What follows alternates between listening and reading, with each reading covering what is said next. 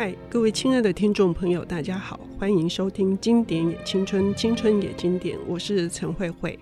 我们今天邀请到的领读人呢，是我其实今年才认识，但是呢，非常非常的这个期待能够在出版上跟他合作，因为他实在是太厉害了哈。这种厉害来自于，我认为他是对于生命的这个强大的热爱。以至于呢，他能够展现在他的作品里面，包括小说，包括他的广告，然后包括他的跑步，以及他大量阅读。他是卢建章导演，卢导你好，Hello，慧姐好。刚 刚慧姐说今年才认识我。但我应该认识慧姐的作品有 好几十年了，对呀，啊，是是是是，我在这一行也四十年了，真真是太棒了，谢谢你。没有没有没有，今天我们要谈的这个哈，也是卢导在不久之后会。在远流出版一本纯文学作品，但是他既是推理小说迷，他也写推理小说。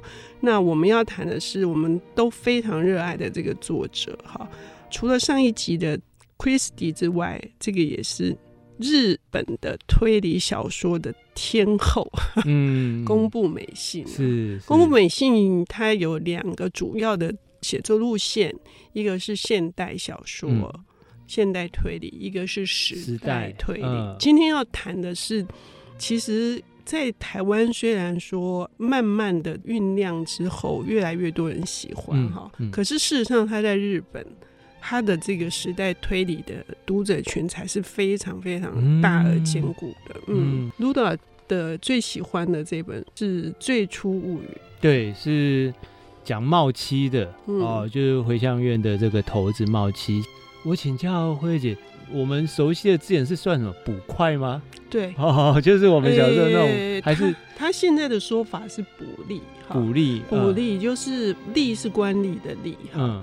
捕快反而是是一个官派的哦，官派的，但是他不是，他不是，对，他是这个捕快的特约人员，对啊，他是特约，所以他才会说，其实他并不是一个特别光明正大可以的一个身份哈。可是这个身份不光明，没有那么光明正大，但是这个人是非常的光明磊落的，嗯。对我，我其实以前并不知道有这种捕吏啊。嗯，我一直在想说，那如果放到我们现代是什么呢？好像我们没有相对应的，顶多像什么义警吗？那可是义警并没有那么大的权力，有在地方上去侦办案件、侦查案件哦。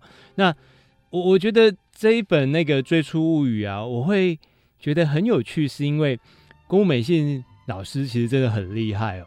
他他创造了。捕物藏嘛，这样的一种呃时代小说，然后他会一路从冒妻冒妻的徒弟，再到冒妻的徒弟的徒弟，哦，都已经出到这样了，都会一直去讲说，哦，他们的师傅的师傅，这个回向院的这个冒妻以前他是怎么处理事情的啊？哦，很厉害。然后像那个大头仔啊，还会去把那些案子啊背出来。那我就会觉得说，对，那那是所谓的关于这些故事的源头，这一个。呃，冒期到底曾经有什么样的 case 哦？那我就对这个很有兴趣。那我就发现说，哇，在读这些，呃，其实它都是几个短篇所构成的哦。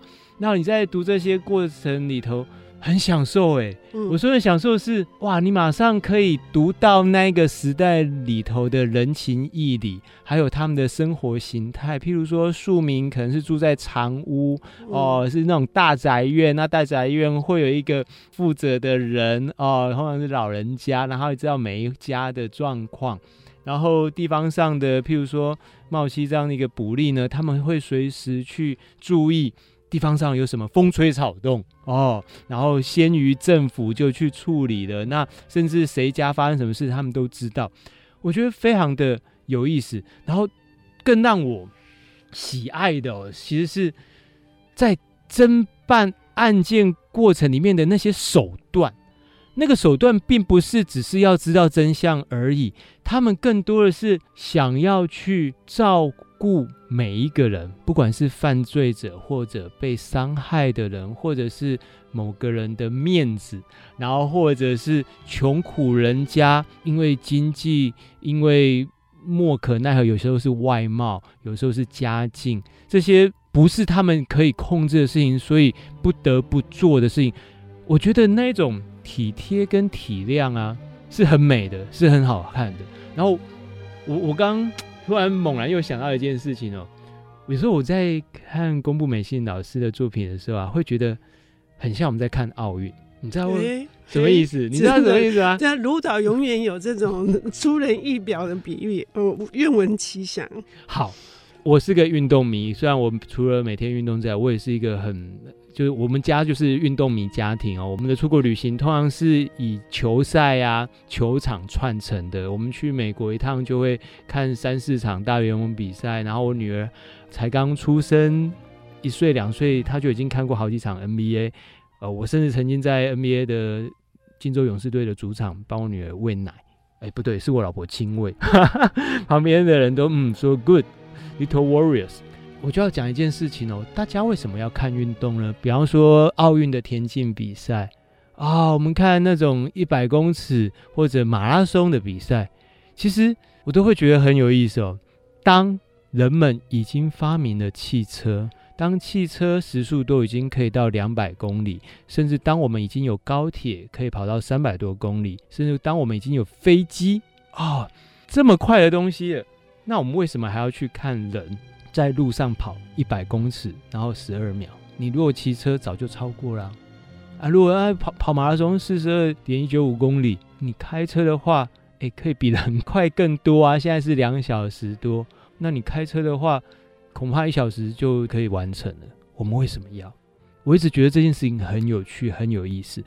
我觉得看推小说是一样的，就是说，我们为什么要去看奥运呢？为什么当我们如果只是想要达到物理上的速度，那我们早就已经有许多方法可以达成了。我们何必还要去看能不能追求跟突破那个极限呢？其实我觉得，因为对象是人，嗯，对象是人。你你仔细想哦，每一场 NBA 比赛，其实说起来还蛮 stupid。我不不，这 stupid 好像这字眼是好笑。我就说。啊，你就是拿一个圆圆的东西，把它丢进一个圆圆的东西，丢进越多，你就越赢。那为什么要这样？何必这样？这不是没事找找事吗？我是说，如果你是从一个外星人的观点来突然看到地球上正在举行的 NBA 比赛，会觉得这群人在浪费能量。这群人到底在做什么？然后还有人为这个事情睡不着觉，有人为这事情要不断的练习，有人为要要去看一场比赛，然后漏夜排队。我觉得那个其实就是来自于人体或者人这样一个生物，他面对某一件事情，他在那当下他能够做出什么样的行为，而这个过程是不可控的。然后他有许多让人会着迷，然后会想要去了解到底怎么了。嗯，到底，比方说任何比赛，啊，一定会有一队是强队，一队是弱队。那难道弱队一定输吗？嗯，强队一定赢吗？那如果一定是这样的话，那这比赛就没什么好看了。同样的，我觉得推理小说也有这种味道，诶，就是我们没事干嘛要去看谁死掉了？我们没事干嘛要去知道谁怎么了？我们顾好自己就好了。那原点就来自于，事实上我们顾不好自己。事实上，我们没办法控制我们人生中的所有变相。你永远在面对资讯的不完整、不完全，而你必须要下判断。就好像我们每次在阅读推理小说，你只能从目前呃推展的情节里头有那么些许的。蛛丝马迹，好让你去猜测。我觉得每次看小说，其实就是让我去前进到呃另外一个人人生。那你说看完之后，你很开心，你很愉快，你可能猜到了答案。可是我觉得更精彩的是，哎，你经历了另外一段人生，而这一些经历有可能回过头来，对你眼前人生是一种祝福。嗯，太棒了哈！尤其是公布美信的这个温暖的特质哈，它使得我们在观看这个阅读的这个过程当中，我们其实会被一些翻转，然后一些波折。在还没有祝福之前，我们也许就在公布美信的这个文字里面，想要像冒期一样的去祝福这个发生的这些事件的每一个人。好、我觉得是有这样的特质的。那至于茂七他为什么会让他的徒弟的徒弟以及就是身边的人都这么样子的愿意接近他，然后。公木美信想要在茂七身上传达出来的那个讯息又是什么？我们休息一下，等一下回来。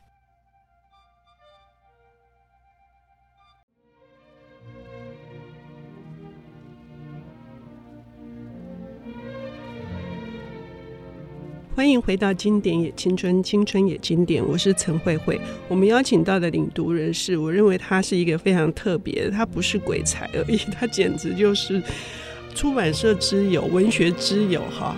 他今天谈的这本书是宫部美信的《最初物语》，但是其实是更大的一个议题。我们为什么要读小说？我们为什么要读推理小说？同时，他也在回答他为什么要继续创作。哈，他接下来会出他的第十八本书吗？呃，对，好，是一本纯文学的作品。呃，是。卢导在要谈这个 Christie 跟公共美信的时候，他传了两个连接给我，是关于这个台湾人用药的问题，尤其是安眠药，哈，居然是有九亿颗之多，可见。人们的内在里面是不安的，以至于没有办法好好的睡觉，包括我。那他的最新作品叫你不要创作的，不是对你好的，是讲这个一百二十三个关于如何使你的人生更快乐的这样子的练习，透过创作。但是他是一位大量阅读者，读书这一件事情对他如此之重要，然后这也是他。在上半段节目里面强调的，为什么要读推理小说？所以卢导可以再跟我们聊一下嘛？就是你从公布美幸的这些作品，或者得到的那些，是完全回应你刚刚所表达的，深深的受到祝福。对，刚刚慧姐提醒我要多聊一点关于冒七的事情，因为我真的是一个太发散的人哦。然后我我觉得冒七里面有一个段落啊，我我跟慧姐都很喜爱哦。